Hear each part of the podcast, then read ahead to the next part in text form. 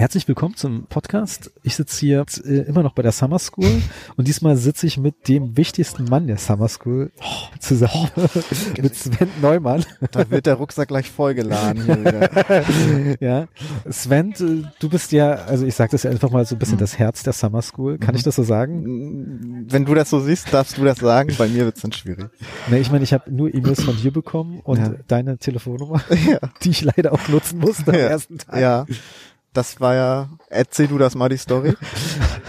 Ich habe Copy-Paste die Adresse eingegeben. Natürlich. Und Google hat mich dann zu einer Ferienwohnung gefahren, mhm. die mitten nirgendwo, natürlich auf dem Weg hierher. Und dann stand ich da und dachte mir, das kann eigentlich nicht sein. Das kann nicht sein, hier ist niemand. Ja.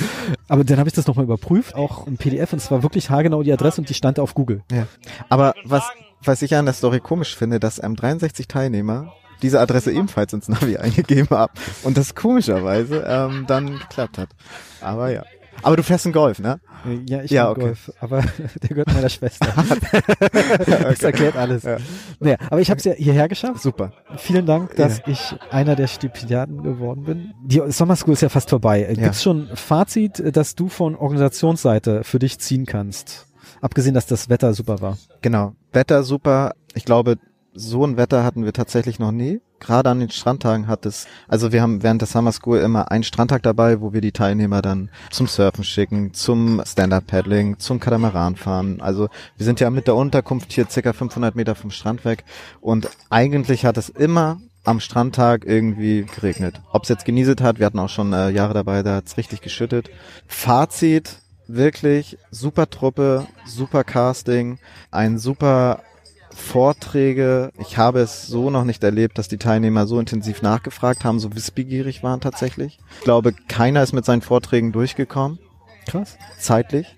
Es wurde immer gesagt, zu wenig Zeit, zu wenig Zeit. Erfahrungsgemäß kam das in den letzten Jahren auch nicht immer, aber besser hin. Und in diesem Jahr ist es wirklich so, dass jeder Teilnehmer, also alles interaktiv, immer viel gefragt, viel, viel Wissen rausziehen wollte. Und ähm, ja, es war wirklich, wirklich super, dass die Truppe ist super, sie packen mit an, es kamen keine Beschwerden und so könnte ich weitermachen. Also alles super, großes Lob nochmal an die Teilnehmer, wirklich großes Lob. Ihr habt es mir sehr einfach gemacht. Darf ich nochmal kurz darauf eingehen? Du sagtest gerade, dass ich so der Organisator bin. Ja, ich bin sicherlich der, der so ein bisschen da das Zepter in der Hand hat. Aber ich möchte an dieser Stelle auch ganz besonders der Anna Petersen danken. Die hat das Backoffice alles so mir den Rücken freigehalten, mich äh, geupdatet, wie so der Stand ist und so weiter. Und ähm, wirklich einen super, super Job gemacht und alleine hätte ich das so nie hinbekommen. Du hast ja selber auch einen Vortrag gehalten mhm. und da kommen wir auch gleich dazu. Ja. Aber sag mal, was machst du selber jetzt bei Opti mhm. an sich? Also ich bin für die Leitung oder ich bin Leitung Investitions- und Übergabemanagement. Hört, hört sich erstmal kompliziert an. Ich bin letztendlich bei uns in der Firma Hauptansprechpartner für die Gründer und für die Abgeberpraxen. Also ich koordiniere das Geschäft quasi, betreue Existenzgründungen, oder auch Praxisabgaben. Was haben wir da für Leistungen oder was, was sind das so, damit man sich mal was darunter vorstellen kann? Das geht in die Businessplanung, das geht in die Finanzplanung, es geht in die Praxisbewertung, es geht in die Standortanalyse. Genau, das ist mein Hauptgeschäft neben Veranstaltungen, Vorträgen. Im September sind wir in Deutschland beispielsweise auf Vortragstour. Ja, das habe ich schon gesehen. Da geht es aber primär um Investoren im genau, Detailmarkt. Ja, ja. Finde ich ein sehr spannendes Thema. Genau, aber die Veranstaltung richtet sich halt an Praxisabgeber, ne? Ja. Genau. Okay. Ich finde ja auch dieses, dieser Punkt Standortanalyse finde ich ja, ja, persönlich sehr spannend. Das habe ich gemerkt. ja. Im Prinzip ist es ja so, ein Punkt ist zum Beispiel, dass man sich die Wettbewerber anguckt, was ja irgendwie mhm. logisch ist. Mhm. Ja. Das kann man ja zum Beispiel selber noch gut auf Google recherchieren. Google ist da ja, ja, relativ gut, obwohl ich das auch schon jetzt gesehen hat, dass, wie soll ich sagen, dass ich mir einen Standort angeguckt habe, mhm. wo ich dachte, da in dem kleinen Ort sind zwei Zahnärzte, dann habe ich dann rausgefunden, dass der eine vor zwei Jahren schon Herzinfarkt hatte ja. und dieser Eintrag gar nicht mehr aktuell ja. ist. Ja. Was machst du jetzt zum Beispiel anders? Ich weiß, du arbeitest mit anderen Geodatentools. Genau. Das machen aber tatsächlich mehrere Firmen. Also mhm. die Dienstleister, sagt, wir sind ja auch ein Dienstleister irgendwo.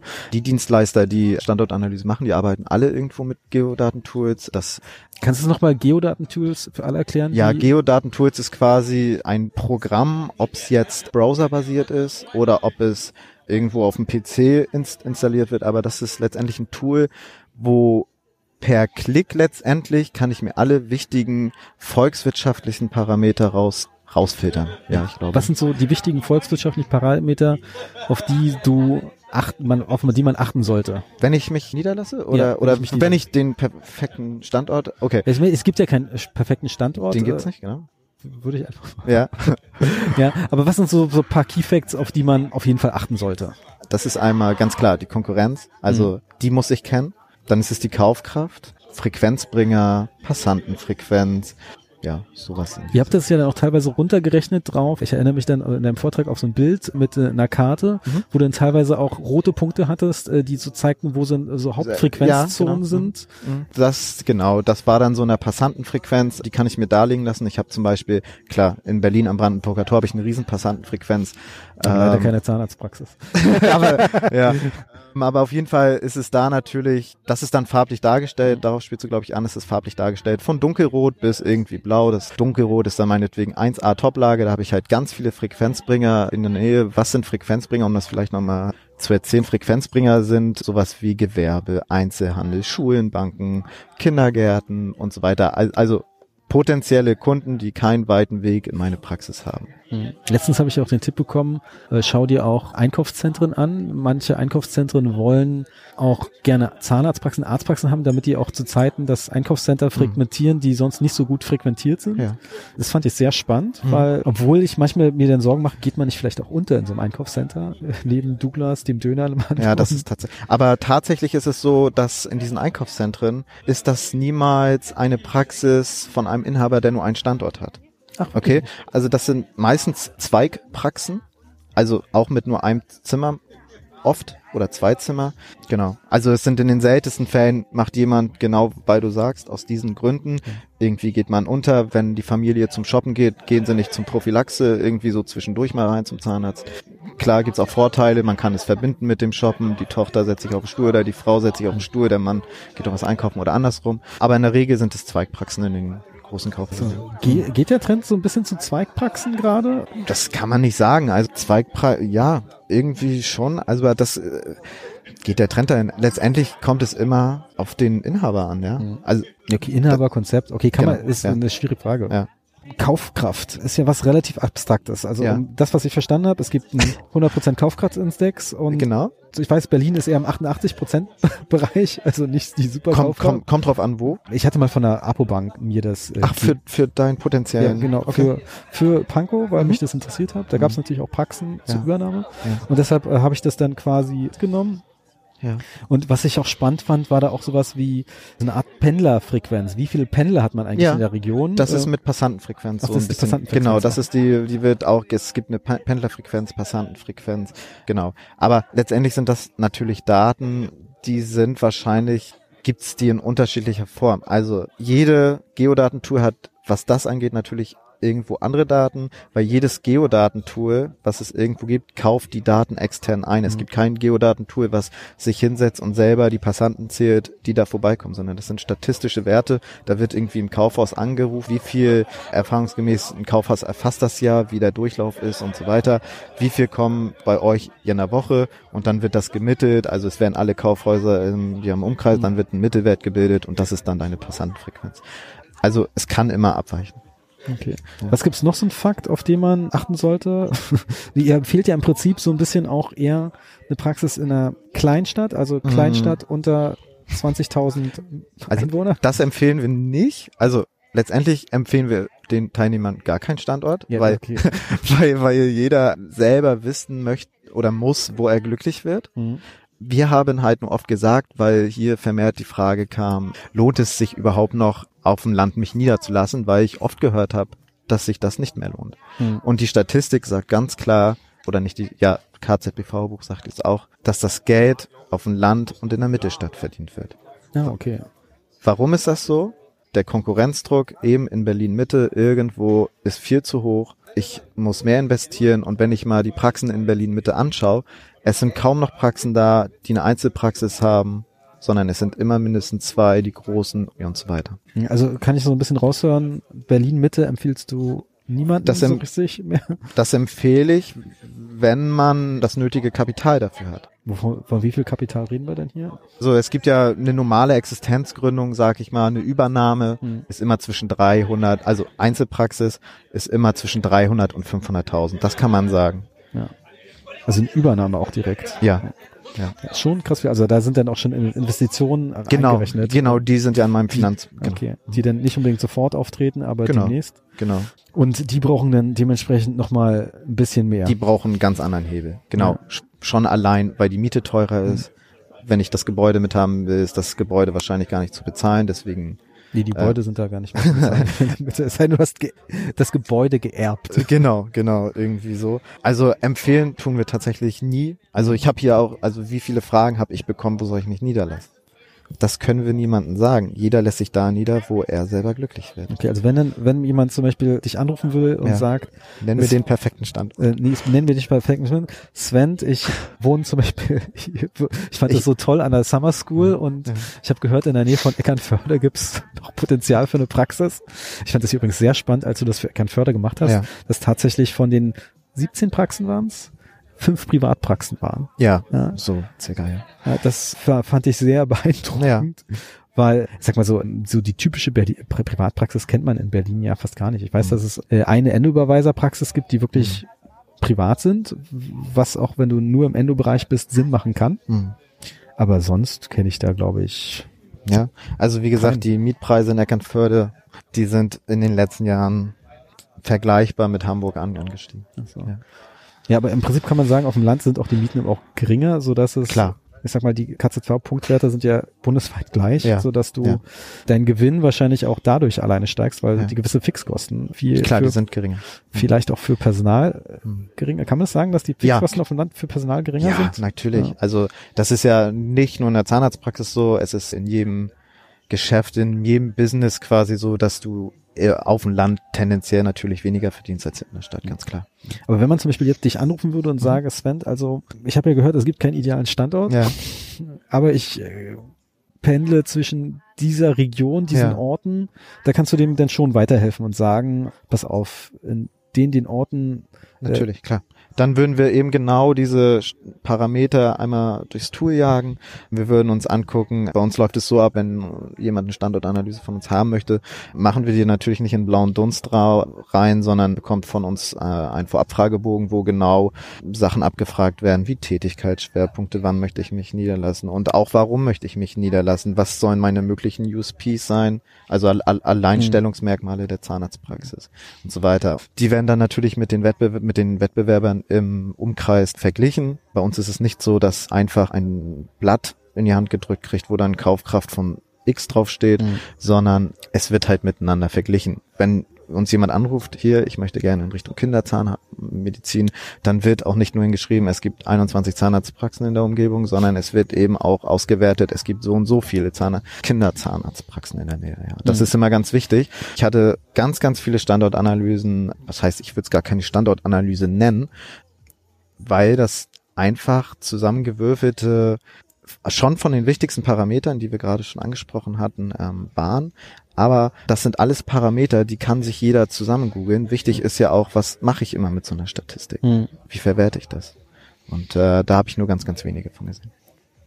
Nee, spannend. Also ich meine, es äh, gibt ja auch Internet von beim amerikanischen Podcast Dr. Demographics. Ja. Der sagt zum Beispiel so lustige Sache. Aktuell würde ich mich nicht in den West niederlassen, Mhm. aber dafür eher in dem Bundesland. Ja. Kann man das bundeslandbezogen sagen? Also angenommen, wo sind eher so die Bundesländer, wo es mehr lohnt oder richtig lohnt?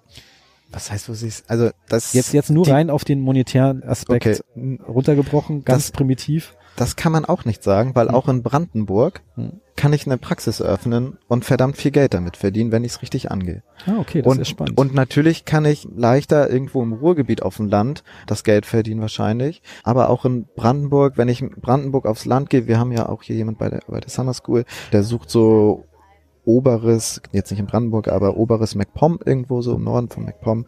Ich glaube, ich habe äh, lange mit ihr jetzt geredet und ich habe ihr da nur zugesprochen, da hinzugehen, weil auch da wollen die Leute versorgt werden und Mhm. auch da kann ich monetär einiges rausholen. Wir haben, also wir mit Opti, wir betreuen ja auch in, auf, in ganz Deutschland Zahnarztpraxen und wir sehen nicht den Trend, dass eben im Osten oder in, in den neuen Bundesländern ja weniger Potenzial ist als im Westen, in, den- in, in den alten Bundesländern. Also ich geb zu, ich natürlich ist es ähm, so, ganz kurz, natürlich ist es so, dass da einige Parameter beispielsweise Kaufkraft Mhm. geringer sind als in den westlichen Bundesländern, aber wenn man sich die im Verlauf der Jahre anschaut, sieht man eben auch, dass da eine Tendenz nach oben ist. Also ich hätte jetzt gewartet, dass du sagst, so pass auf, im Raum Stuttgart, auf dem Land da ist es Ja. super oder Richtung Alpenvorland, südlich von München.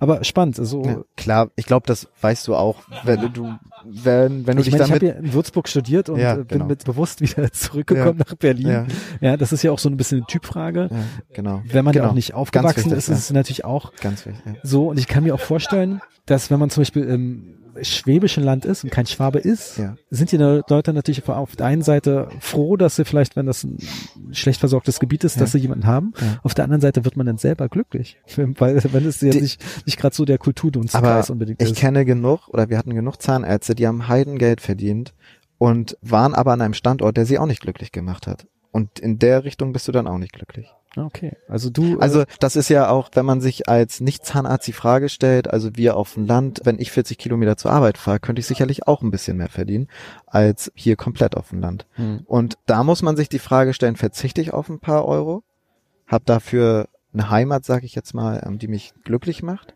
wo ich gerne nach Hause komme oder wo ich mit Bauchschmerzen. Deswegen ist diese Standortfrage im, im ersten Schritt, muss sich jeder Existenzgründer darüber bewusst sein, was möchte ich jetzt weg von monetären Sachen und so weiter, sondern einfach, was möchte ich, wo kann ich mir vorstellen, 30 Jahre eine Praxis zu führen und da vor allem auch glücklich zu werden.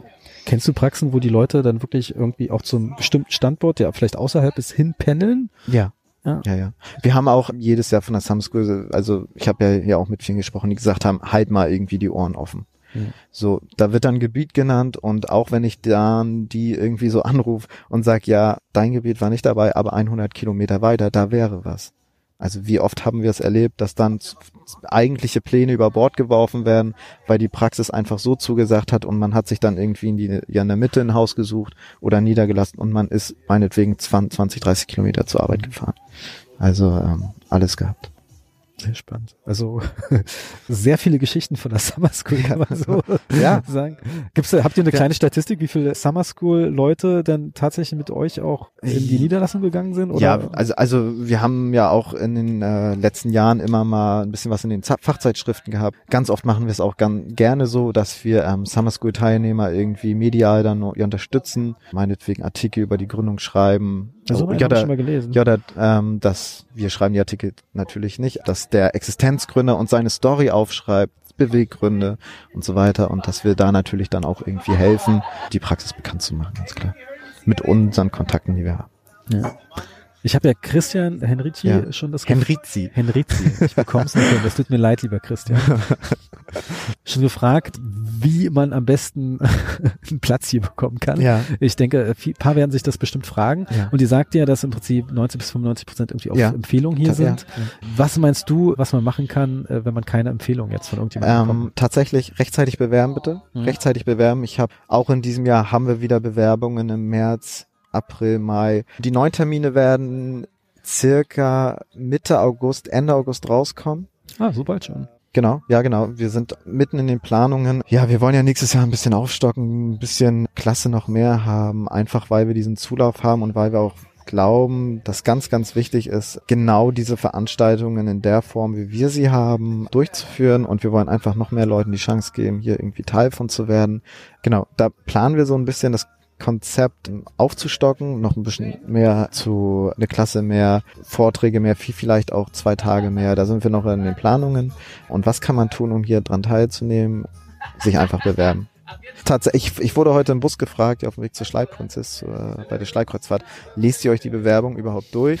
da war ich dabei. Ähm, Ach, ach so, okay. ähm, ja, wir lesen sie uns durch. Speziell das Motivationsschreiben. Also es reicht jetzt tatsächlich nicht, wenn man einfach nur reinschreibt, ich möchte hier eine schöne Woche haben, sondern schreibt bitte auch rein, warum das machen wollt, warum wollt ihr hier sein, warum wollt ihr Existenzgründer relevante Themen hören, wollt ihr euch niederlassen, wollt ihr, das wird ja auch irgendwo abgefragt, dass wir da so einen kleinen Rahmen schon mal haben. Das möchte ich auch noch mal kurz sagen. Also diese Veranstaltung richtet sich tatsächlich primär an Leute, die unmittelbar vor der Gründung stehen. Ich glaube, kannst du das bestätigen? Oder würdest, oder hättest du jetzt gesagt, dass dir das helfen tut es immer? Ja, ich meine, helfen tut Ähm, es immer. Genau, Ich, aber, aber hätte dir es geholfen, wenn du dich im 8., 9. Semester hier? ähm, nee, in meinem 8. und 9. Semester hätte es mir null geholfen, ganz klar. Ja. Also lustigerweise, ich habe ja die erste Opti Summer School habe ich ja verfolgt. Ach, äh, tatsächlich. und dummerweise, ich habe mich geärgert, weil Hast, ich war, hast du dich schon mal vorher beworben? ich habe mich vorher noch nie okay, beworben. Okay. Ich habe mich geärgert, weil ich war dann genau schon aus der Zielgruppe raus. Mich, das war genau Studenten, Assistenzärzte oder Leute, die sich demnächst niederlassen. Ja. Ich stand jetzt also so, Mist, angestellte Zahnärzte sind null angesprochen. Doch, also ta tatsächlich ist es so, dass es genau. Ja, man kann sagen, also man muss vielleicht auch mal sagen, vielleicht bin ich da manchmal auch zurückhaltend, auch wenn man es nicht glaubt, einfach nur wer sich bewirbt, kann Platz bekommen. Genau, also ganz klar. Und also wir lesen uns die Bewerbungen schon ganz genau durch und versuchen da auch eine harmonische Gruppe zusammenzustellen, auch aus den einzelnen Bundesländern, dass wir da nicht ein Übergewicht irgendwie haben. Genau, Nee, von jeder, fast jeder Fakultät habt ihr jemanden Ja. dabei? genau. Gibt's, äh, doofe Frage, welche Fakultät war denn diesmal nicht dabei? Das kann ich dir jetzt nicht Okay, sagen. gar nicht. Nee, also das kann ich dir nicht sagen. Ja. Ich glaube, im Moment würde ich sagen, ich glaube, von der Uni Dresden habe ich, glaube ich, niemanden äh, mitbekommen. Aber das war's. Doch, äh, ich glaube, Dresden hatten wir tatsächlich. Doch. Ich meine, Dresden hatten wir tatsächlich dabei. Ja, ich meine, auf jeden Fall Leipzig, weiß ich. äh, Genau, Leipzig hatten wir. Jena, Greifswald ist immer, finde ich, gut vertreten. Ja. Und tatsächlich ist es so, dass der komplett südliche Raum, also Süddeutschland, die haben immer ein Übergewicht. Auch in der, also von 400 Bewer also wir haben über, diesen Jahr über 400 Bewerbungen gehabt und ich würde sagen knapp 150, 200 nur aus dem südlichen Raum. Noch ein Punkt zum Schluss, weil ich es jetzt schön gehört habe. Wie viele haben sich aufgrund des Podcasts mit Christian Hendrizi Ich beworben? glaube, es waren 380. nee, also Nein, also es war tatsächlich erstaunlich. Hm. Es war erstaunlich. Es waren an die 20, glaube ich, tatsächlich. doch so viele. Ja, ja, ja. Hm. Da natürlich auch nochmal ein großes Danke an dich. Also dass es ihr- ist, lustigerweise, ich kann, konnte mich gar nicht mehr dran erinnern, dass wir über die Summer School gesprochen haben. Im Nachhinein fiel mir ein, dass wir es Mhm. erwähnt haben, denn ich war ja auch in einer Gruppe und da gab es so eine Vorstellungsrunde Mhm. äh, und dann sagte einer, ich habe da so ein Interview mit dir, Christian, gehört und das war auf irgendeinem Blog und ich dachte Ja. so, oh mein Gott. ja, super. Nee, also Ja. das war wirklich super. Hm. Ich habe ich wusste das auch gar nicht, dass ihr diesen Podcast gemacht habt, weil ich Woche beim Kunden war in dieser Woche und ich habe Christian, Christian, was ist saure Zähne? Also ich kannte das auch nicht und das war ganz erstaunlich, ähm, dass dann tatsächlich so, also verhältnismäßig viel, Hm. ansatzweise so viel, wie wir aus Fachzeitschriften bekommen, werden wir da irgendwie inserieren, einen Artikel schreiben. Und das finde ich schon ziemlich heftig. Das ist, das ist sehr spannend. Ja. Ich bin mal gespannt, wie es nächstes Mal wird. Also ich sag mal so, ich höre jetzt einfach draus, wenn man reinschreibt, Empfehlung vom, äh, Vom Georg. Pod vom Podcast. wenn man keine Empfehlung einem Freund bekommen hat vom Podcast, ist eine gute Bank. Na dann vielen Dank fürs Gespräch. Ja, sehr gerne, äh, sehr Sven, gerne. Und bis bald. Ja, bis bald. Ciao, ciao.